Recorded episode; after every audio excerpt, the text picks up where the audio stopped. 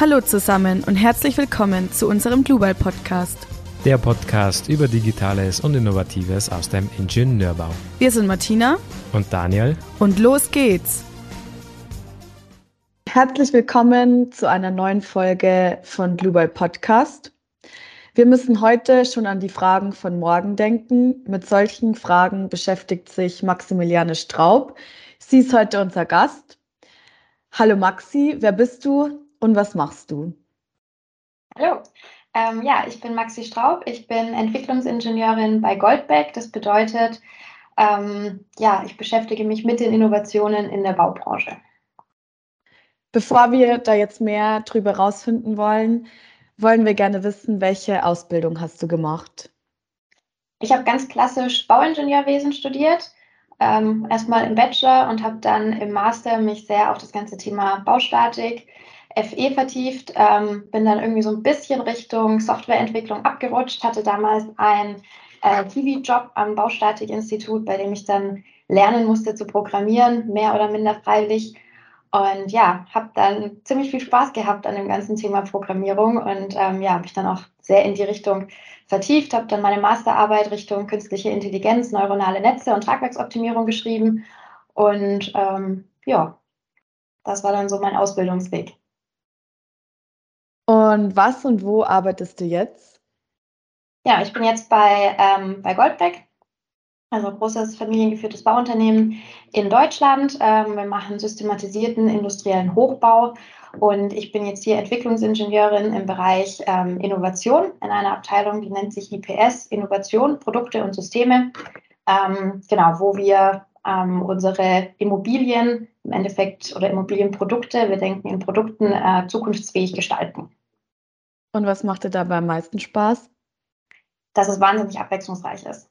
Ähm, jede Woche, jeden Monat sind es wieder neue Themen. Ähm, ja, von, ja, von A bis Z ist alles dabei. Ähm, man kann sehr viel Neues entdecken, sich immer wieder neue Sachen reindenken und ähm, ja, irgendwie auch ein bisschen an morgen mitwirken. Ja, sehr schön. Spannende Geschichte, auch so von deinem Werdegang her. Hm, wenn man so ein bisschen dein LinkedIn-Profil verfolgt, dann fällt einem auch relativ schnell auf dieser Hashtag The Mission, The Mission Construction. Und vielleicht möchtest du uns dabei mal aufklären, um was es sich dabei handelt. Um, ähm, The Mission Construction ist im Endeffekt ein ja, Startup Incubator Programm. Um, ähm, das heißt, da ähm, ja, werden, sage ich mal, frühphasige Startups gefördert, können sich bewerben, ähm, entweder, sage ich mal, Menschen mit Ideen oder auch Menschen, die sagen, hey, ich habe Lust, bei einem Startup mitzumachen. Und ähm, im Endeffekt haben wir als Goldback diese Startups mit begleitet, noch mit ähm, vielen anderen ähm, äh, Unternehmen, haben die drei Monate lang gecoacht und haben ihnen sozusagen oder haben mit ihnen die, diese ersten drei Monate ähm, sind wir mit ihnen mitgegangen, haben sie gecoacht, sind ähm, ja mit ihnen in ganz viele ähm, Themen eingestiegen und haben ihnen sozusagen diesen ersten Schritt Richtung ähm, Startup-Gründung, ähm, ja, sag ich mal, mit ihnen mitgemacht. Ja, sehr interessant. Was genau arbeitest du jetzt eigentlich? Ganz äh, grob runtergebrochen ist es sozusagen das ähm, ja, Screening und Scouting von neuen Technologien, von ähm, Trends und auch von Startups, ähm, um eben ja das ganze Thema Innovation in der Baubranche voranzutreiben. Aber und, so ganz, ganz grob. Und wieso macht ihr das? Naja, es gibt ja ganz viele, ganz viele Themen. Äh, Thema Nachhaltigkeit ist zurzeit in aller Munde, heißt äh, die Baubranche oder generell Gebäude hängen mit ähm, einem riesengroßen Anteil ähm, in dem Bereich der CO2-Ausstoßungen mit drin. Genauso Thema Abfallabkommen, gleichzeitig aber auch Themen wie ähm, ja, eine stagnierende Produktivität, die wir in der Baubranche haben, ein Fachkräftemangel, den wir alle mitbekommen ähm, Darüber hinaus aber jetzt gerade aktuell auch noch das Thema Ressourcenknappheit, Rohstoffmangel, ähm, Digitalisierung sind alles Themen, um die wir nicht drum kommen und ähm, mit denen wir uns beschäftigen wollen und müssen. Und am Ende ähm, wollen wir ja auch, dass wir unseren Kunden ein zukunftsfähiges Gebäude anbieten können. Das heißt, wir wollen, dass unser Kunde im Endeffekt nicht nur heute in sein Gebäude einzieht, sondern dass es eben auch noch in fünf, in zehn und am besten auch noch in 50 Jahren immer noch genau die Bedürfnisse erfüllt, die er dann braucht. Und um da eben in die Zukunft zu schauen und zu schauen, was, ähm, wie, wie muss denn das Gebäude dann aussehen, dass eben genau diese Anforderungen erfüllt sind oder dass es eben schnell adaptierbar ist und diese Anforderungen schnell angepasst werden können. Genau das ist dann, ähm, und, oder genau deswegen machen wir das Ganze. Und was ist für dich Nachhaltigkeit und wie kommen wir überhaupt zu einem nachhaltigen Gebäude?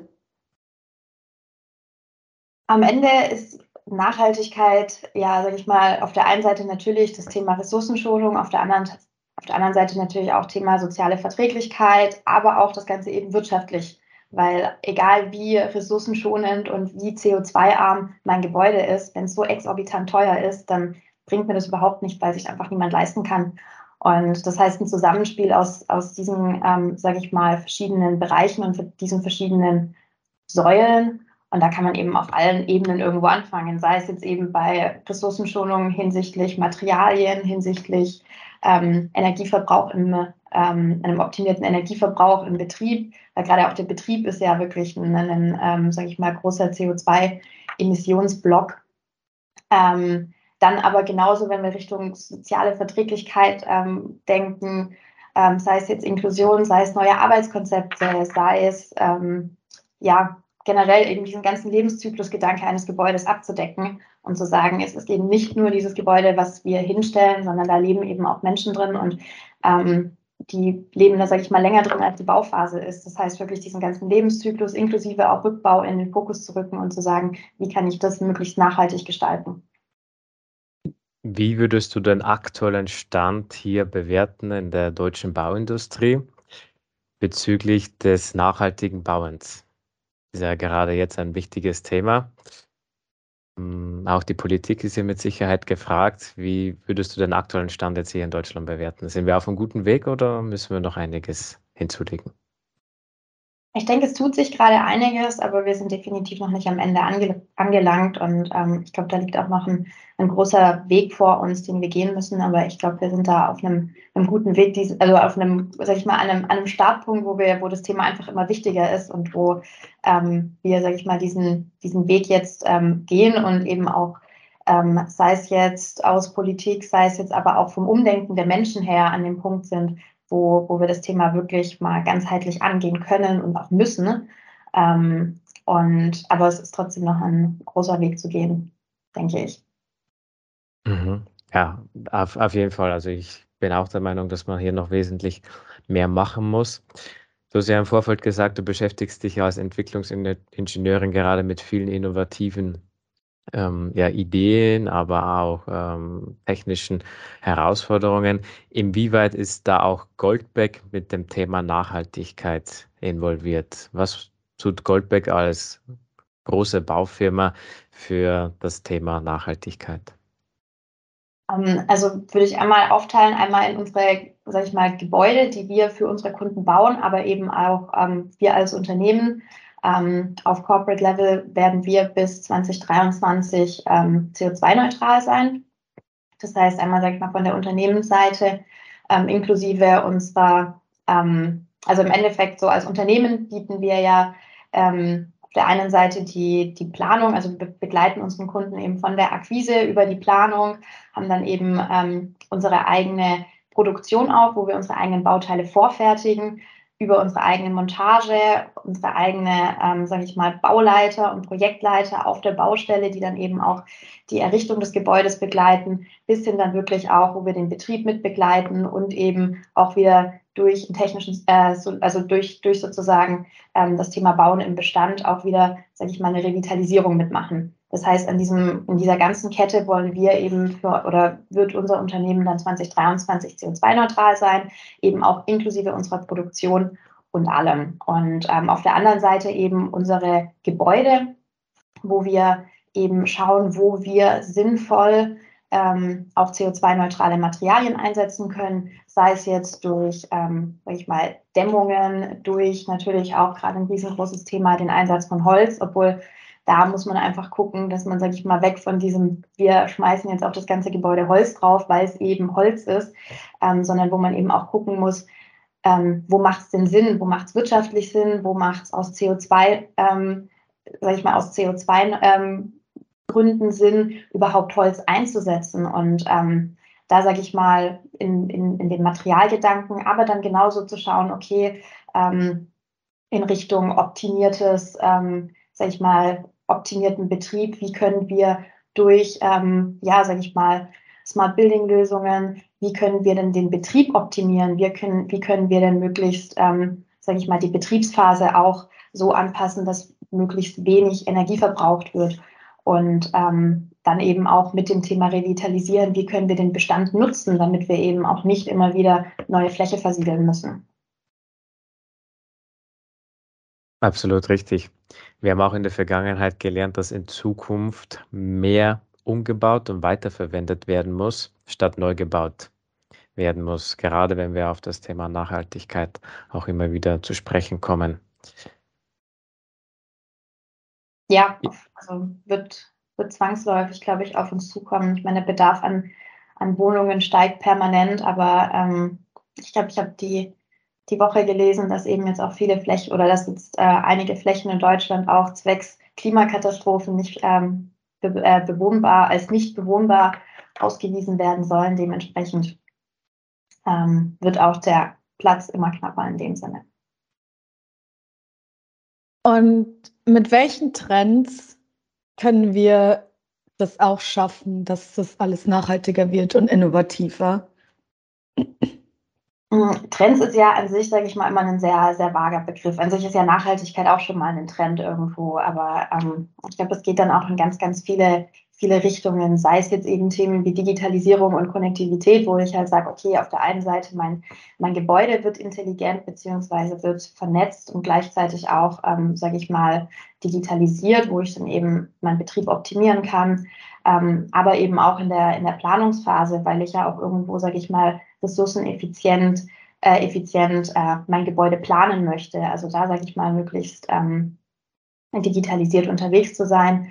Ähm, dann aber auch, ähm, ist ja gerade auch ein ganz großes Thema, Thema hybrides Bauen, also Einsatz von, von, äh, von Holz ähm, generell. Ähm, ja, ansonsten glaube ich ganz, ganz viele andere Themen noch, sei es jetzt auch in die soziale Richtung gedacht, äh, New Work, also wie mache ich meine Arbeitsplätze überhaupt attraktiv, wie, ähm, sage ich mal, werde ich den Bedürfnissen gerecht, die meine, ähm, meine, meine Mitarbeiter brauchen. Ähm, Thema E-Mobilität, ähm, also neue Mobilitätskonzepte, was ähm, kommt auch einiges auf uns zu. Also ich glaube, das ist ein ganz, ganz, ganz bunter Blumenstrauß, den man jetzt gar nicht in, in einem Satz so abhandeln kann. Ähm, aber es gibt sehr, sehr viele Stellschrauben, an denen was getan werden kann. Du hast ja gerade auch schon über die Planung gesprochen. Wie kann denn das alles in der Planung schon berücksichtigt werden? Hm. Ja, generell oder umgekehrt. Ähm, also da, da komme ich ja dann auch wieder so ein bisschen auf, ähm, auf ähm, meinen, meinen Job in dem Sinne zurück oder auf unsere zum Beispiel hier jetzt Innovations- und Entwicklungsabteilung. Was wir ja machen, ist zu sagen, okay, was, wie, wie kann ich solche Dinge implementieren? Wie kann ich auf diese Trends reagieren? Also erstmal zu sehen, okay, welche Trends gibt es, mit welchen Trends müssen wir uns beschäftigen und dann aber auch zu sagen, wie kann ich das implementieren? Und ähm, wir bei Goldbeck machen systematisierten Hochbau. Das bedeutet, wir haben immer wiederkehrende Bauteile und wiederkehrende, ähm, sage ich mal, Prozesse oder wiederkehrende Ausstattungsmerkmale in unseren Gebäuden. Das kann man sich so vorstellen, wenn man jetzt zum Beispiel ein Bürogebäude hat, dann habe ich eben ein gewisses Raster, auf dem dieses Bürogebäude aufgebaut ist, ähm, wo sich dann eben wieder Stützen dran orientieren, wo sich Fenstermaße dran orientieren, aber eben auch die technische Gebäudeausrüstung. Und ähm, wenn man das Ganze nimmt, also diese wiederkehrenden Bauteile und Ausstattungsmerkmale, die ja wirklich so, ich nehme mal gerne das Beispiel eines Puzzles, ähm, wo man eben sagt, naja, das gibt mir eben den Rahmen vor, aber ich kann es trotzdem eben noch individuell gestalten, weil meine Fassade anders ist. Jeder Grundriss ist äh, unterschiedlich. Ähm, ich kann unterschiedlichste Fenster kombinieren. Also ich kann ganz, ganz viel auch noch individualisieren, aber sage ich mal, der Rahmen, oder so wie so ein Puzzleteil von, von eben die, der Rahmen des Puzzleteils, der ist festgelegt und diese Puzzleteile müssen auch so sein, weil dann passen sie optimal ineinander und dann kann eben diese ganze, sage ich mal, dieses ganze Puzzle auch überhaupt entstehen. Die Farbe aber von jedem Puzzleteil kann dann wieder anders sein und so habe ich dann jedes Mal ein unterschiedliches Bild eigentlich zusammen.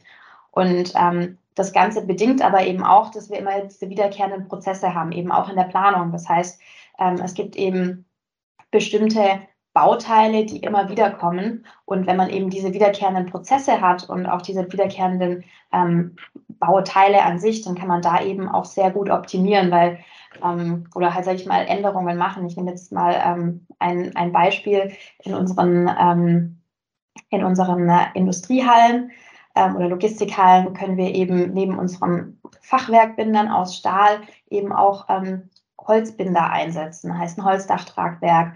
Und da ist es eben so, dass die Anschlüsse so aufeinander angepasst sind. Das heißt, wenn wir eben, sage ich mal, das dann für eine Halle machen können, dann können wir es eben auch für alle Hallen theoretisch machen, die, die kommen. Und ähm, ich glaube, so kann man in der Planung eben aufgrund dieses Produktgedanken und dieser wiederkehrenden Bauteile und es wirklich, sage ich mal, auf äh, Bauteilebene, auf Ausstattungsmerkmalebene und eben auf Prozessebene, wo es eben, sage ich mal, immer diese wiederkehrenden ähm, sag ich mal, Aspekte gibt, kann man sehr ähm, gut drauf aufbauen, um eben auch ähm, Trends anzugehen beziehungsweise neue Technologien zu implementieren.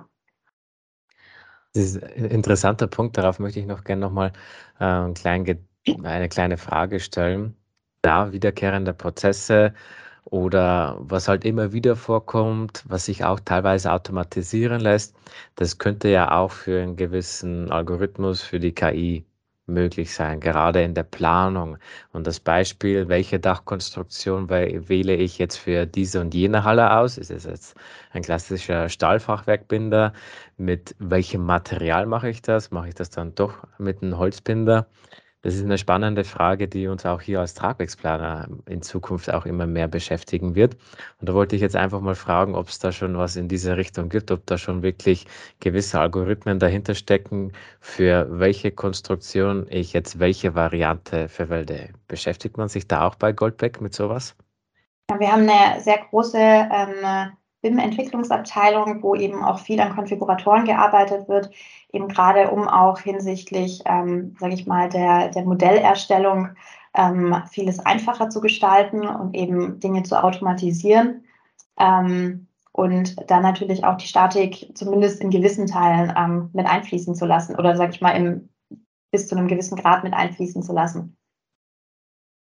Also ähm, das, das wird auf jeden Fall, sage ich mal, wie ähm, ein großer, großer Begriff ist da ja auch Industrialized Construction, also sage ich mal, diese durchgehende Datenübergabe ähm, in die, sage ich mal, dann auch Produktion, in die Vorfertigung bis hin zur Montage. Und das basiert ja gerade auf diesen, ähm, auf diesen Automatisierungen und dann zwangsläufig auch irgendwo auf Konfiguratoren. Weil genau dadurch, ich meine, ich habe vorher das Thema Fachkräftemangel angesprochen, ähm, es wird nicht weniger gebaut, irgendwo haben wir die stagnierende Produktivität und das ist zum Beispiel eine Möglichkeit, um zu sagen, ähm, die ähm, Aufgaben, die eben, sage ich mal, wiederkehrend sind, die eben von einem Algorithmus abgebildet werden können, die ähm, kann, können dann eben auch von einem Computer irgendwo übernommen werden, damit eben dann, sage ich mal, der Mensch die Dinge macht, die ähm, da sage ich mal, darüber hinausgehen und wo eben nicht durch eine künstliche Intelligenz abbildbar sind. Und da eben auch einfach, sage ich mal, ähm, schlanke Prozesse, effiziente Prozesse und auch, ähm, ja, ich meine, wer von uns hat irgendwie Lust, 20 Mal, äh, 20, sage ich mal, 20 wäre ja schön, aber irgendwie tausendmal den gleichen Arbeitsprozess zu machen, das ähm, ja, macht ja irgendwo dann auch keinen Sinn. Ähm, ist für dich oder im Allgemeinen ist dann Robotik auf Baustellen auch schon ein Thema? Ähm, ja, Robotik ist bei uns auch ein, ähm, ein Thema. Ähm, beschäftigen wir uns jetzt seit ja, fast drei Jahren mit. Ähm, ist gerade auch wieder hinsichtlich Fachkräftemangel, stagnierende Produktivität, ähm, ja, ein Thema, mit dem man sich irgendwo, dem man zwangsläufig über den Weg läuft, sage ich mal, um eben dann auch diesen, diesen Themen entgegenzuwirken. Und ähm, Früher war es so oder umgekehrt. Ähm, aktuell ist es eben auch so, dass wir jetzt ähm, die gerade Richtung, also wenn wir mal Richtung Automatisierung gehen, beziehungsweise auch Robotik, haben wir ja gerade, wenn man es mit der Automobilindustrie ver äh, vergleicht, in, in so einem Automobilwerk äh, oder in so einer Produktionshalle von so einem Automobilhersteller gibt es ja schon ganz viel, also ist ja hochautomatisiert, braucht man ja nicht drüber reden. Und ähm, was eben aber ja ganz lange das Problem war, dass eben ähm, wir auf der Baustelle sehr, äh, sage ich mal, dann doch wechselhafte Bedingungen haben. eben, ja, ich sag mal, nicht in so einem abge, abgegrenzten Raum sind wie in der Produktionshalle und dadurch eben einfach der Komplexitätsgrad nochmal erhöht ist. Und inzwischen ähm, gibt es aber eben die, die notwendigen Softwarekomponenten und eben auch die notwendige Hardware, um das Thema anzugehen. Und das merkt man jetzt auch, dass einfach Robotik auf Baustellen einen großen Schub bekommt in den verschiedensten Richtungen. Und würdest du sagen, dass dann die Zusammenarbeit mit Roboter und Mensch auch schon gut läuft? Ich glaube, wir sind noch am Anfang. Ähm, es gibt, äh, sage ich mal, äh, nur ganz wenige An Anwendungen, wo man sagt, so, hey, klappt alles schon perfekt, aber, ähm, aber es ist wichtig, da dran zu sein und es ist wichtig, ähm, sage ich mal, das immer weiter zu, zu fördern. Und ähm, wir sind selber ja auch schon im Bereich Robotik auf Baustellen aktiv und das funktioniert auch.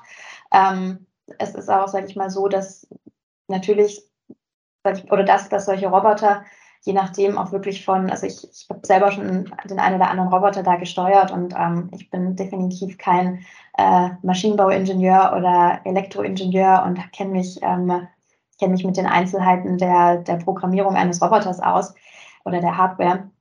Das heißt, es ist auf jeden Fall möglich und das ist auch so gestaltet, dass es, ähm, ja, sage ich mal, das eben mit einem ohne einem extrem tiefen Fachkenntnissen man eben mit den Robotern zusammenarbeiten kann. Und ähm, das ist auf jeden Fall möglich. Mich würden einige Beispiele bezüglich Robotik auf Baustellen interessieren. Also klar, man, vielleicht kennt man das so ein bisschen aus der Vorfertigung in einer Halle. Da hat man ja auch ideale Bedingungen, weil hinsichtlich des Wetters. Da regnet es nicht rein, da hat man keinen Schnee, da kann man rund um die Uhr arbeiten. Aber auf der Baustelle stelle ich mir das ja durchaus anders vor. Die Roboter muss ja auch jemand bedienen, die muss jemand einstellen. Hardware hast du gesagt, das funktioniert mittlerweile alles schon. Mich würde jetzt einfach mal so ein paar Beispiele interessieren, wo jetzt wirklich Roboter unseren Leuten auf dem Bau helfen.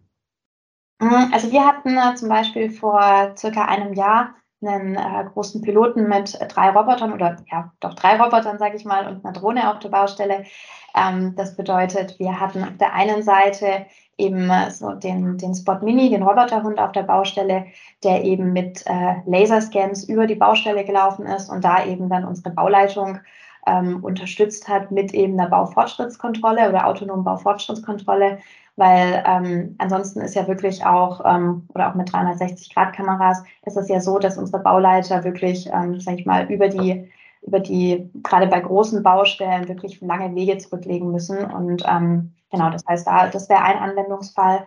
Ein weiterer Anwendungsfall, den wir getestet haben, ähm, ist das ähm, Deckenbohren, ähm, also das Setzen von Deckenbohrungen weil äh, ja, ich glaube, jeder, der schon mal irgendwie zu Hause selber eine Lampe ähm, festgemacht hat, äh, weiß, wie, ja, wie anstrengend und ähm, ja, so gesagt eigentlich ätzend dieser, dieser, dieser Vorgang ist. Da rieselt dir irgendwie der Staub ins Gesicht und ähm, es ist wahnsinnig anstrengend und wir haben das in einem Bürogebäude bei uns getestet und es waren wirklich tausende von Bohrlöchern, die da an die Decke gesetzt werden.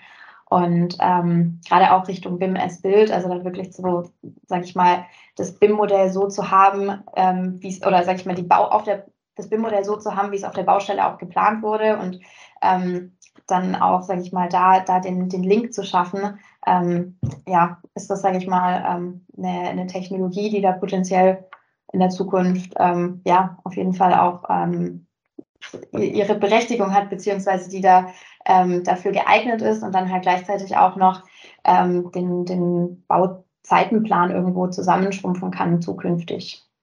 Potenziell, genau. Und eine weitere, eine weitere, einen weiteren Roboter, den wir getestet haben, war dann eben noch ein ähm, autonomer Malerroboter. Da ist es dann wirklich so, dass ich eigentlich nur noch auf den grünen Knopf drücken muss. Ich habe ähm, Sensoren, wodurch sich der Roboter automatisch im Raum orientiert und der kann dann eben Decken und Wände ähm, ansprühen oder, sage ich mal, rollen, mit Farbe rollen und so eben gerade dem Malergewerk ähm, da Richtung Fachkräftemangel ähm, kräftig unter die Arme greifen. Das wären jetzt mal so drei beispielhafte Anwendungen. Mhm. Darüber hinaus gibt es aber ähm, natürlich noch ganz viele andere Sachen. Super, super spannend. Top.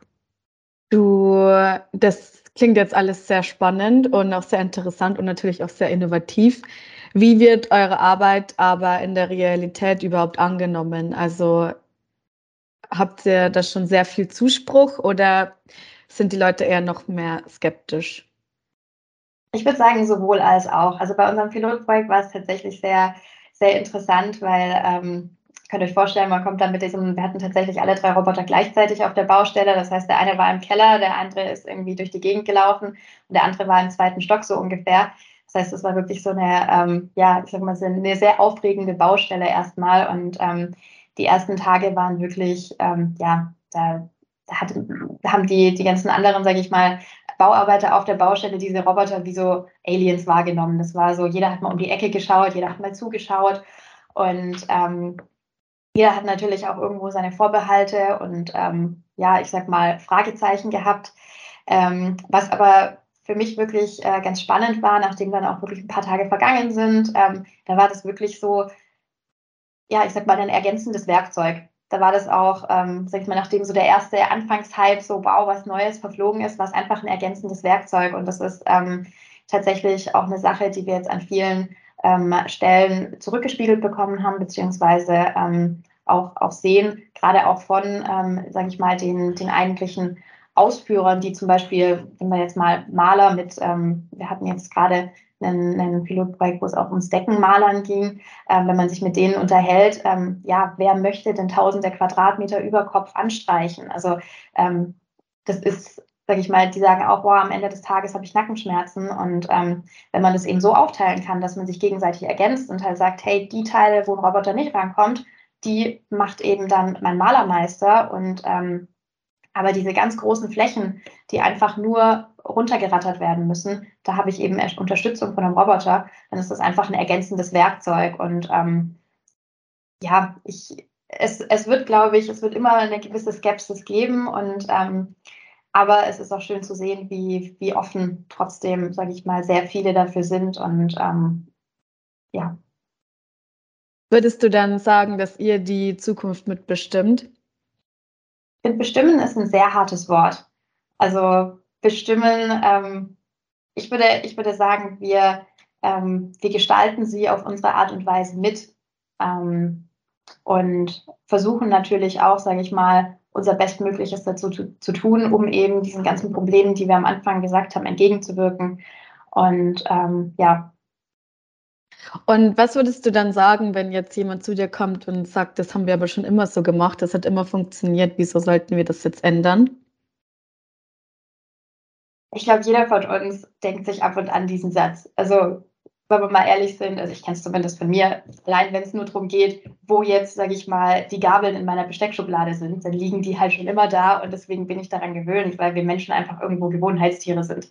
Also das heißt, ich glaube, ähm, irgendwo wird dieser Satz immer aufkommen, aber, ähm, aber genau das ist es ja auch, was irgendwie zum Beispiel ja, unseren Job oder mein Job da jetzt dann auch so, so spannend macht, eben die Leute mit abzuholen und ähm, ja auch die Vorteile aufzuzeigen. Natürlich ganz oft ist es nicht so, dass man, sage ich mal, immer was findet, was super toll ist und was super innovativ ist. Man fliegt auch wirklich auf die Schnauze, sage ich mal, und nicht alles, was man anschaut, ähm, macht auch Sinn.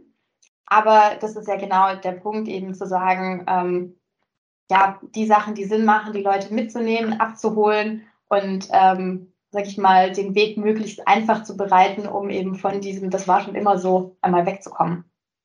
Ja. In unserem Podcast geht es ja auch so ein bisschen in die Zukunft im Bauwesen. Wir haben ja schon ziemlich viel geredet. Mich würde jetzt einfach mal so deine Meinung interessieren, wie du die Zukunft im Bauwesen siehst. Ja, man kann jetzt ganz wilde, ähm, sage ich mal, wilde Visionen spinnen. Aber ich glaube prinzipiell, so im, im Kern, ähm, ja, werden, wird, wird das Bauwesen oder wird der Bausektor auch, sage ich mal, so eine, so eine Wandlung durchmachen, damit einfach alles effizienter, ressourcenschonender und schlanker wird. Das heißt auch die Prozesse da wirklich schlanker ähm, werden können und das Ganze eben auch eben nicht nur in der Planung, sondern wirklich im, im Lebenszyklusgedanke, ähm, sage ich mal, die Gebäude zu denken und wirklich auch ähm, Richtung, sage ich, also planen, bauen, betreiben in einem, in einem, sage ich mal, in einem Paket zu sehen. Und ich glaube, dann kommt der Rest auch irgendwie so. Ich würde mir jetzt gar nicht anmaßen zu sagen, ähm, zukünftig fliegen tausend Drohnen durch die Gegend und äh, liefern uns irgendwas, sondern ich glaube einfach, dass ähm, ja, dass, dass generell alles effizienter, ressourcenschonender und schlanker wird. Und was würdest du machen, wenn du jetzt einen Wunsch frei hättest? Was würdest du in der, im Bauwesen ändern?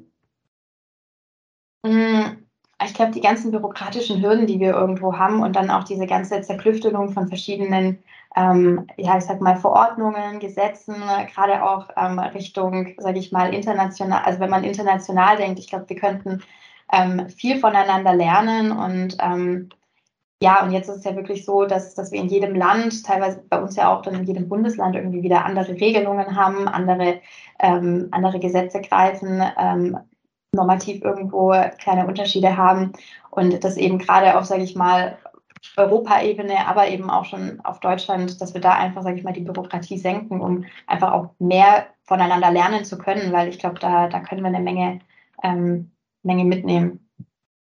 Und was würdest du dann jungen Berufsanfängern und Berufsanfängerinnen für die Zukunft raten? Ich bin ein großer Fan davon, ähm, Spaß zu haben. Also, sage ich mal, Neues auszuprobieren, Spaß zu haben und genau ähm, ja, Dinge auch zu hinterfragen. Also gerade wenn wir wieder an den Satz denken, das haben wir schon immer so gemacht, einfach mal sich zu fragen, warum haben wir das denn schon immer so gemacht? Ähm, das finde ich eigentlich äh, immer einen, einen ganz wichtigen Punkt. Ja, sehr schön. Wir stellen immer jedem Gast am Schluss die Frage, was sein Lieblingsbauwerk ist. Und deshalb möchten wir auch gerne von dir wissen, Maxi, was ist denn dein Lieblingsbauwerk? Ähm, ich bin tatsächlich ein sehr, sehr großer Fan von der ähm, Oper in Valencia. Ähm, ich habe da ein Auslandssemester gemacht und ich durfte das, das war mein erstes Gebäude, das ich auf Spanisch vorstellen musste, ähm, aus statischer Sicht.